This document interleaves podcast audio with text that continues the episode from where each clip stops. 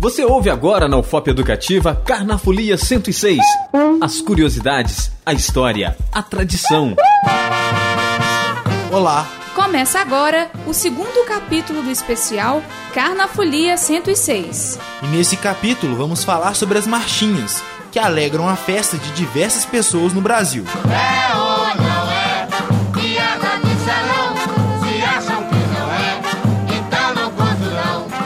o bloco é a cara, a marchinha é o que se pode chamar de idioma oficial do carnaval. As marchas encantam foliões de diferentes idades por mais de um século. Desde 1899, quando Chiquinha Gonzaga compôs O Abre Alas, para o cordão carnavalesco Rosa de Ouro, as marchas tomaram conta do país. E, principalmente entre as décadas de 20 e 60, elas foram o carro-chefe da folia. Ritmo acelerado, melodia simples e alegre, letra marota, além de um refrão forte para grudar nos ouvidos. Esses são os ingredientes de uma boa marchinha. É, então.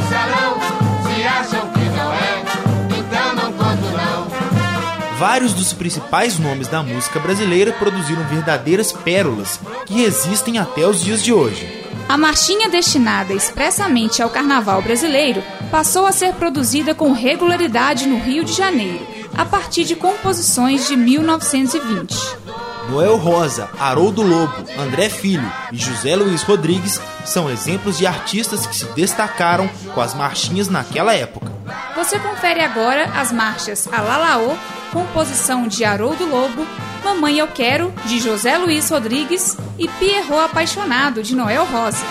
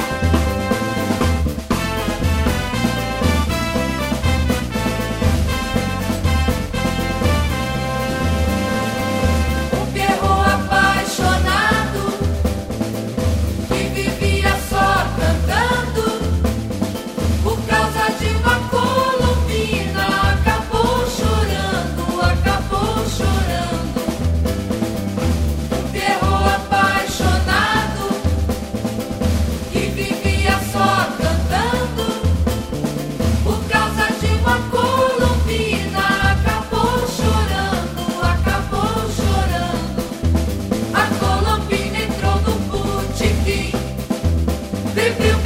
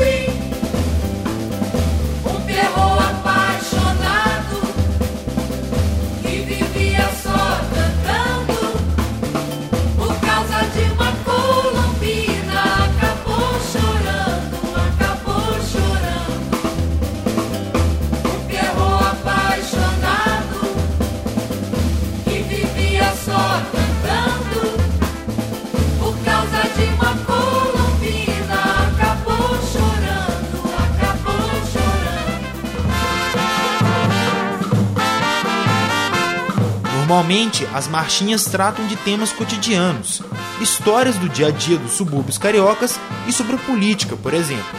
As marchinhas tiveram seu auge nos anos 30, 40 e 50. Já dos anos 60 em diante, as marchas começaram a dividir espaço com os sambas enredo. Alguns compositores, como Chico Buarque, se arriscaram a escrever também as suas marchinhas. Nos anos 80, algumas regravações chegaram a fazer sucesso, como Balancê, de João de Bairro e Alberto Ribeiro, e Sassaricando, de Luiz Antônio, J. Júnior e Odemar Magalhães. Você ouve agora as marchas Bandeira Branca, de Max Nunes e Laércio Alves, e também Me Dá um Dinheiro Aí, de Ivan Ferreira.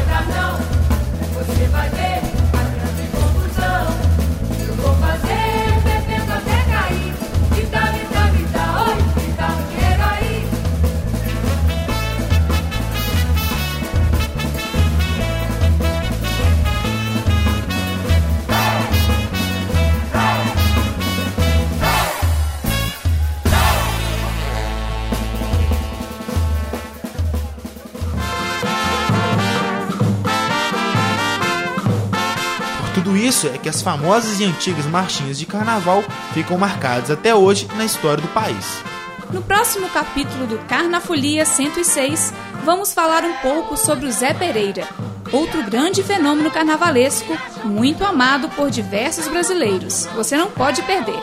Até lá!